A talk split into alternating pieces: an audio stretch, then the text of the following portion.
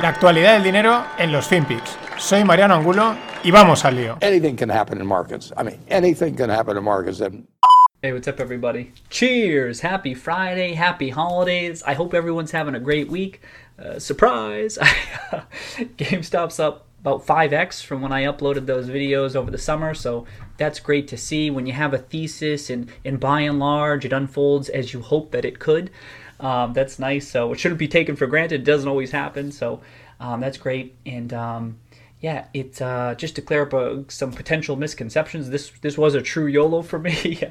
when when I was building this position uh, last year, we had nowhere close to a million dollars. Um, I certainly do not drive a Lambo. We rent this house that you that you see, so it's been a wild ride for us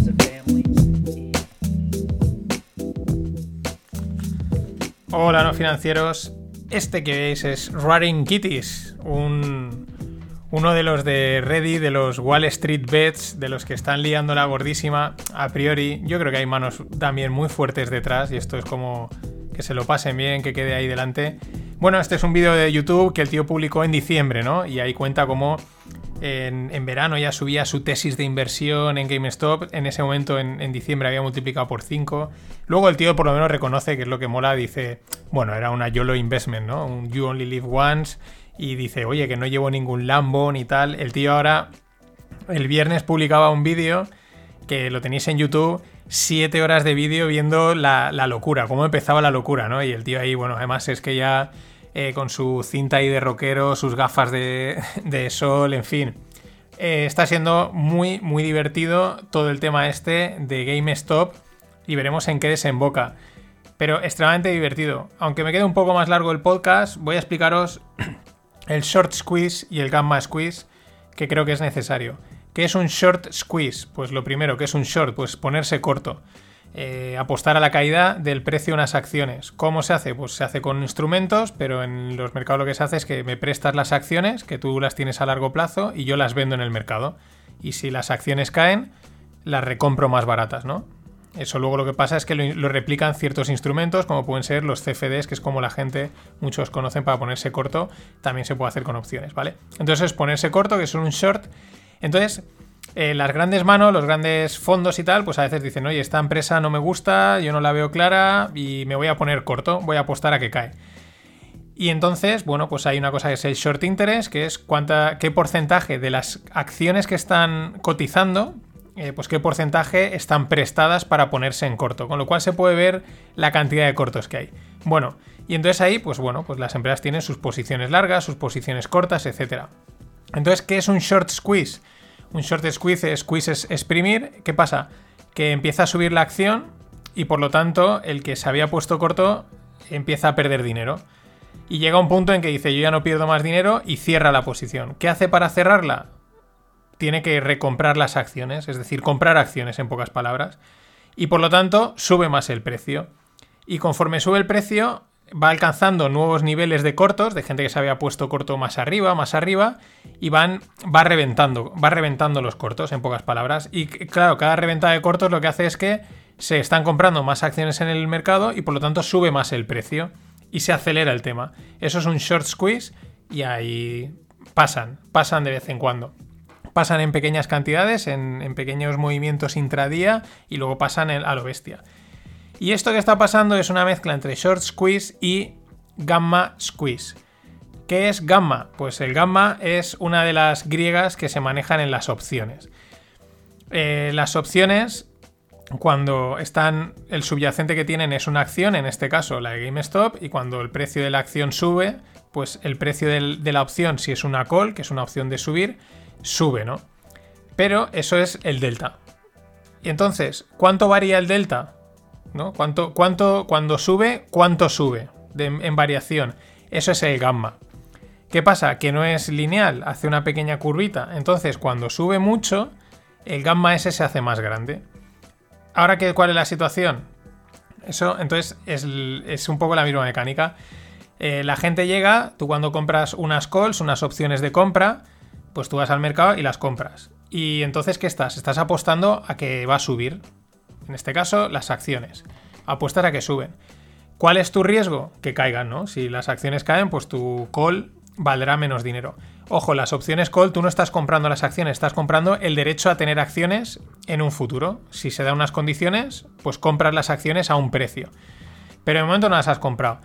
Entonces, pero estás apostando al alza. Entonces, si las acciones suben, el precio de tu call sube y por lo tanto ganas dinero. Si las acciones caen, tú pierdes dinero. Ese es tu riesgo. Ahora la pregunta es, ¿quién te ha vendido esa call? Pues los market makers, los creadores de mercado que como bien dice, pues crean mercado, ¿no? Meten los productos y lo mueven. ¿Quiénes son los market makers? Pues, muchas, pues son instituciones, son bancos de inversión, son manos fuertes del mercado. ¿Qué es lo que, si tú le has comprado la call, el market maker que ha hecho? Venderte la call. Pero ellos no están haciendo como tú, no están apostando.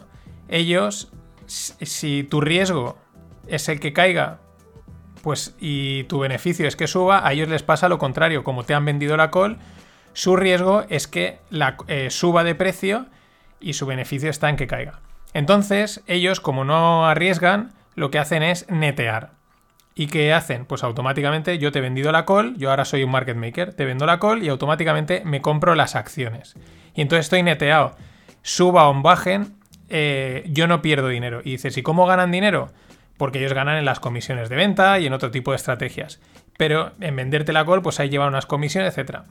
Entonces, así ellos netean la posición y están libres de riesgo. Les da igual que el mercado suba o baje. ¿Qué pasa? Que como han llegado y han empezado a comprar calls a tope, pues claro, en los market makers han empezado también, o sea, les han vendido las calls, pero al mismo tiempo han tenido que comprar las acciones. Y como han seguido comprando calls la gente, pues los market makers les venden las calls, pero más acciones compran y han empezado a tirar el precio para arriba. Y lo que os decía de la gamma, cuanto más sube el precio, la diferencia de gamma con delta es mayor. Por lo tanto, les obliga a los market makers a comprar más acciones todavía. Los de las calls igual ni se han movido. O sí, o sea, quiero decir, se han comprado más. Pero igual pueden no haberse movido. Simplemente eh, es como que se están moviendo el precio hacia arriba. Y claro, eh, se va generando una espiral al alza porque tienen que ir comprando acciones para cubrir ese riesgo. Hasta el punto en el que ha pasado lo que, pues lo que está pasando. Y eso es lo que es un short squeeze, un gamma squeeze, y eso es lo que está pasando. Ojo, esto tampoco es novedoso. En el 2008, Volkswagen fue la empresa, fue durante eh, unos minutos la empresa más valiosa del mundo por otra jugada así, una subida estratosférica y una caída. Ahora lo que pasa es que como están los de Reddit, que se llama el hilo Wall Street Bets, las coñas y tal, pues es todo. Esta gente están haciendo caer a los de Wall Street, etcétera. Bueno, sí y no, porque al fin aquí yo creo que detrás hay manos fuertes dándose de leches, alguien quería cargarse a alguien y luego es una estrategia que a veces se hace, se busca, se buscan empresas que sean potenciales de sufrir un short squeeze porque se ven las posiciones cortas que hay y dicen, ay, pues con el número de acciones que hay en cotización y la cantidad de, posiciones cortas, es probable que haya un short squeeze, es decir, una subida al alza. Entonces, ahí estamos. La fiesta ayer seguía, eh, vamos, llegaba, yo ya había grabado el pod, pero justo lo había grabado y tuiteaba Elon Musk Game Stonk, ¿vale? Stonk es un meme para hablar de las acciones que suben, eh, digamos, tontamente, sin ningún sentido, ¿no? De, eh, siempre se dice stonks, ¿no? Como así un decidir elegir acciones de una manera tonta. El tío tuiteaba Game Stonk y claro, entre él y el chamaz también metiendo leña al fuego, pues hoy, o sea, ayer creo que lo dejé en el pod eran 149 euros. Venía de cuando el tío este de Roaring Kitties estaba hablando de unos 50 dólares 60 el viernes. Eh, ayer yo creo que hablaba de unos 150, llegó a estar a 200 y hoy habría en 340 o 300 y pico. Una auténtica locura, vamos, o sea, absolutamente demencial. Salía también Michael Barry, que él había recomendado esta acción cuando estaba en 3,5, a decir que, oye, pues que aquella gente que le había hecho caso, enhorabuena, están con, o sea, pues porque haber ganado. Él decía, yo ya no estoy en la acción, o sea, yo no estoy ni corto ni largo, no estoy dentro, pero decía, esto es algo no es habitual y esto hay que investigarlo. Este tío sabe que esto, y yo creo que también no lo mueven cuatro tíos de un foro. Aunque, lo, aunque puedan iniciarlo y sea perfecto y estén ahí. Yo creo que eh, aquí ya veremos. Pero estos casos ya han habido. Yo digo, tampoco es ninguna ninguna super novedad ni nada tal. Lo que pasa es que pues te está dando mucho juego. Twitter está siendo extremadamente divertido. Los memes, las coñas, tal. Ya quieren acabar con los hedge fans, con Wall Street. No vas a acabar. Básicamente es que si cogemos la cotización de GameStop, eh, las acciones que hay, ¿no? Del 100%, el 65%, que esas son las que no se mueven, las que tienen ahí en sus manos, la tienen seis fondos. Que estos se están forrando. O sea, estos lo que pasa es que no las van a vender porque estos van a largo plazo, pero si las quisiesen vender, se megaforran. ¿Qué fondos? BlackRock, Vanguard, en fin, y otros nombres, Sembes, Dimensional, que no son tan conocidos, pero BlackRock y Vanguard, dos de los grandes fondos, claro, estos compran a ciegas. Es decir, eso de que vas a acabar con Wall Street, calma, chavales, que los big boys son big, big, big. O sea, manejan mucho dinero y saben hacer mucha mierda. Eh, más datos curiosos. Ayer GME eh, era la, acción más eh, comerciada con 20 billions. Una auténtica absoluta barbaridad. Pero es que ya, claro, AMC, que es otra acción, pues subía también un 150%. Ahora que si Nokia está subiendo, o sea, ya se han lanzado a ver cuál, cuál pampean. Mm, muy divertido. A mí me parece divertido porque, bueno, viéndolo con distancia, yo creo que esto va a tener también consecuencias en los mercados. Las está teniendo hoy entre ellos y Powell. Hoy los mercados, el, oro lo atizaban, le atizaban al euro al dólar. El SP500 le están pegando también por todos lados. A Bitcoin también le pegaban. Esto también es divertido. Los, los cripto traders y bitcoiners y tal, que siempre están hablando sin saber, están callados, pues están flipando. Están viendo, están diciendo eh, no entendemos nada de esto y también están entendiendo un poco cómo funciona su mercado. Se lo están explicando los de Reddit, los de Wall Street, eh, pampeando, vamos, haciendo locuras, ¿no? Y, están, no, están callados, están callados porque, claro, esto les sobrepasa, no lo llegan a entender. Las cosas son así. Ha salido la, CEO, la que la manda más del Nasdaq, del, índice, a decir que ellos eh, traquean o observan las redes sociales y como insinuando que bueno, que van a estar muy atentos y como empiecen a ver mucha tontería, aquella empresa que vean que puede ser objeto de una jugada de estas, la, dejan de cotizar. O sea, la paralizan y no cotiza para, frenar el, la movida. Lo mismo ha dicho el de Citadel. El de Citadel tampoco es tonto, es una máquina de, los mercados financieros. Ha dicho, mira, mm, igual hay algunas empresas que no dejamos que, se que hayan transacciones porque esto no puede ser. Citadel, eh, claro, hoy ayer decían a última hora que si Melvin Capital, que era uno de los más reventados por esta jugada, de los que estaban short a tope y les ha reventado, claro, habían hecho cálculos y por cada, creo que eran por cada 10 dólares que subía GameStop, decían que eh, Melvin Capital estaba perdiendo 1000 kilos. Y decían, en los 175 dólares, Melvin Capital está totalmente quebrada. Hoy ha salido que Melvin Capital parece ser que en los 90 dólares salió corriendo. Por eso, mm, que era lo que, lo que era curioso, por eso Citadel le ha dicho, vale, te pongo los 2,7 billions que te faltan. No le va a poner 2,7 billions a Melvin si sigue corto en, el, en, en GameStop. Básicamente porque, ¿qué hubiese pasado hoy? Que Melvin Capital hubiese perdido, hubiese estado en quiebra y Citadel hubiese perdido en un día los 2,7 billions. Y ya os digo, este Ken Griffin es muy bueno, el tío sabe, es un, es un mega crack, sabe muchísimo sobre todo de riesgos, de trading y tal. Es, uno de los grandes y de los que no se conoce demasiado. Y no sé, más cosas de esto. Mm, poco más. Voy a pasar a, a empezar los FinPix. Mañana seguro que hay algo más que contar. La confianza del consumidor cae en Alemania. importante, claro, lógicamente metes el lockdown y ¿qué pasa? Pues que la cuarentena, cierre de bares, pues la gente se, deprime. Eh, aquí yo creo que estamos también todos ya medio deprimidos porque de no poder ir a tomar una cerveza a una, a una terraza es deprimente. Pero es curioso el gráfico como cae totalmente la confianza, había habido un rebote muy bueno y de repente vuelve a caer coincidiendo con, sobre todo yo creo que con, el, con, esta, con estas medidas de cuarentena. Habrá que estar atentos. Yo el otro día lo decía, digo, mm, vamos a ver, porque la confianza puede salir muy, muy dañada cuando salgamos de esta movida. Y ha vuelto. Jack Ma ha vuelto, lo contaba el otro día, y parece ser que Beijing dice que, bueno, que están abiertos a volver a ver si sacan Ant Group a bolsa, ¿no? Que es la movida que lo paralizaron, el otro desapareció y parece ser que están, bueno, que son proclives. Vamos a ver, la verdad es que comentaban en el grupo de Telegram eh, que os podéis unir, que mola mucho las cosas que se comentan, decían, este tío lo han reprogramado, ¿no? Lo han, cogido, lo han reprogramado, le han, le han hecho una lavadita de cerebro y ahora ya puedes salir a decir lo que te dé la gana, amigo.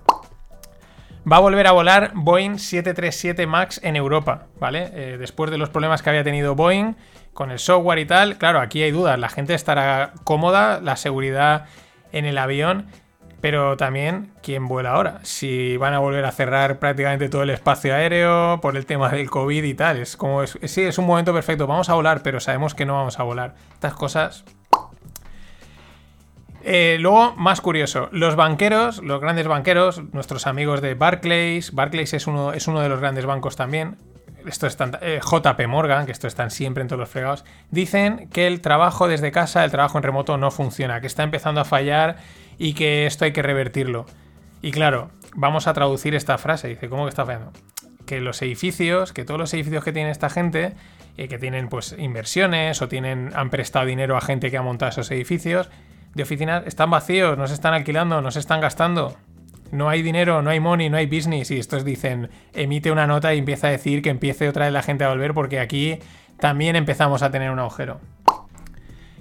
Y la que sí que subió con sentido, o sea, hoy en, día, hoy en este mercado de todo sube, subió con sentido, era Microsoft. Presentaba resultados y unos resultados espectaculares.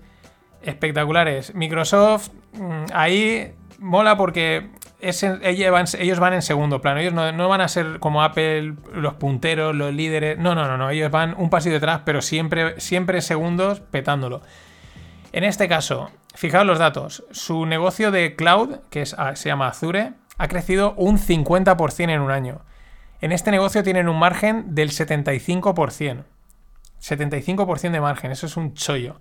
Y genera, les genera 29 billions solo Azure una barbaridad. Luego está LinkedIn que ha crecido un 23%, Office un 11%, es decir, en total Microsoft en, un año ha crecido un 17%. Para una empresa como Microsoft, con lo grande que es, es espectacular, realmente es espectacular. Y también prevé crecimientos, que también presentó resultados, Starbucks. Mm, sí, Starbucks. Los cafés tiran un montón, es una buena decisión estar invertido en cafés y estar invertido en tecnología. Y entonces Starbucks prevé un crecimiento mundial de en torno a un 23%. Ojo, ojo. 30% en China, evidentemente, un 22% en, Estados Unidos y por Europa, pues por ahí, en esos rangos. Pero prever un 23% es tela marinera, ¿eh? Sobre todo para... Aquí los márgenes no son... Bueno, el margen del café es alto, pero tienes que montar la cafetería, etcétera. Tienes unos costes fijos estructurales más altos. Pero ahí están. Los cafés de Starbucks.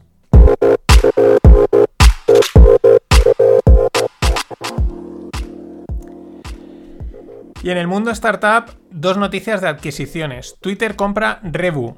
Revue o Review. No, lo voy a decir en castellano. Revue, con V. Eh, ¿Qué es Revue? Pues yo os envío la newsletter a la que os podéis suscribir a través de Substack. Pues es un Substack. Yo no lo conocía, son holandeses y es de newsletters.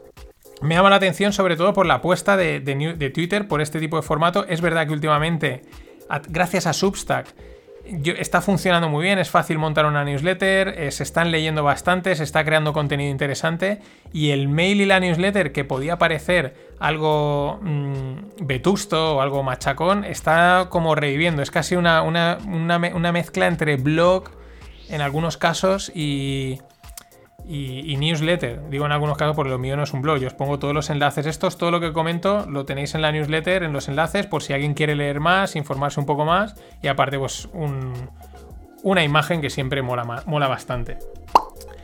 Y la otra, la otra adquisición es de parte de Snap. Snap es una, una filial o una mm, hermana de Snapchat. Snapchat son las, las stories, son los que inventaron los de las stories que luego se lo ha copiado todo el mundo. El fundador fue uno de los más jóvenes en hacerse multimillonario que existe. Y tienen una división, que es una empresa paralela que se llama Snap. ¿Qué es lo que quiere hacer Snap? Mm, desarrollar cámaras, darle una vuelta a la, a la, cámara y a la fotografía, lo cual es bastante curioso, ¿no? Porque ya me parece sorprendente lo que ha hecho GoPro mm, de reinventar un poco la cámara y que sea un éxito de ventas, mm, teniendo los móviles y tal, me parece una apuesta, pero bueno, ahí están. Bueno, ¿qué han hecho?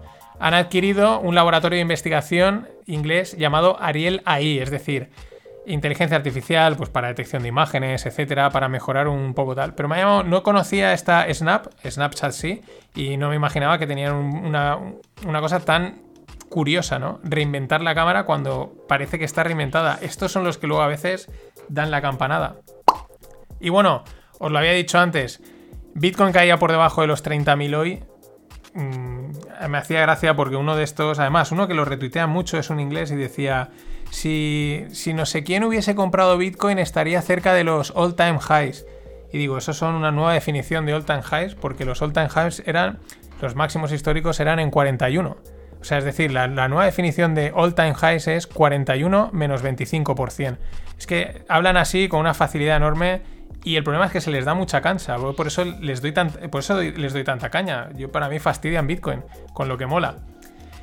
Y luego, muy curioso, la CNMV publicaba una lista, siempre la Comisión Nacional del Mercado de Valores de aquí de España, siempre publica, publica listas de empresas que consideran que pueden ser chiringuito financiero, que no están reguladas, bueno, que le generan dudas. En este caso, empresas es una lista de empresas que no tienen autorización y que no están reguladas. Hay varias empresas del mundo de las inversiones y tal, pero aparecen un montón de empresas de, de cripto. Bit2Me, Coinbase, KuCoin, Huobi, es decir, vale, muchas de estas Bit2Me es española, pero las otras tres, por ejemplo, es verdad que son internacionales y dirán, mira, eh, no voy a ir a, a, me la pela España, ¿no?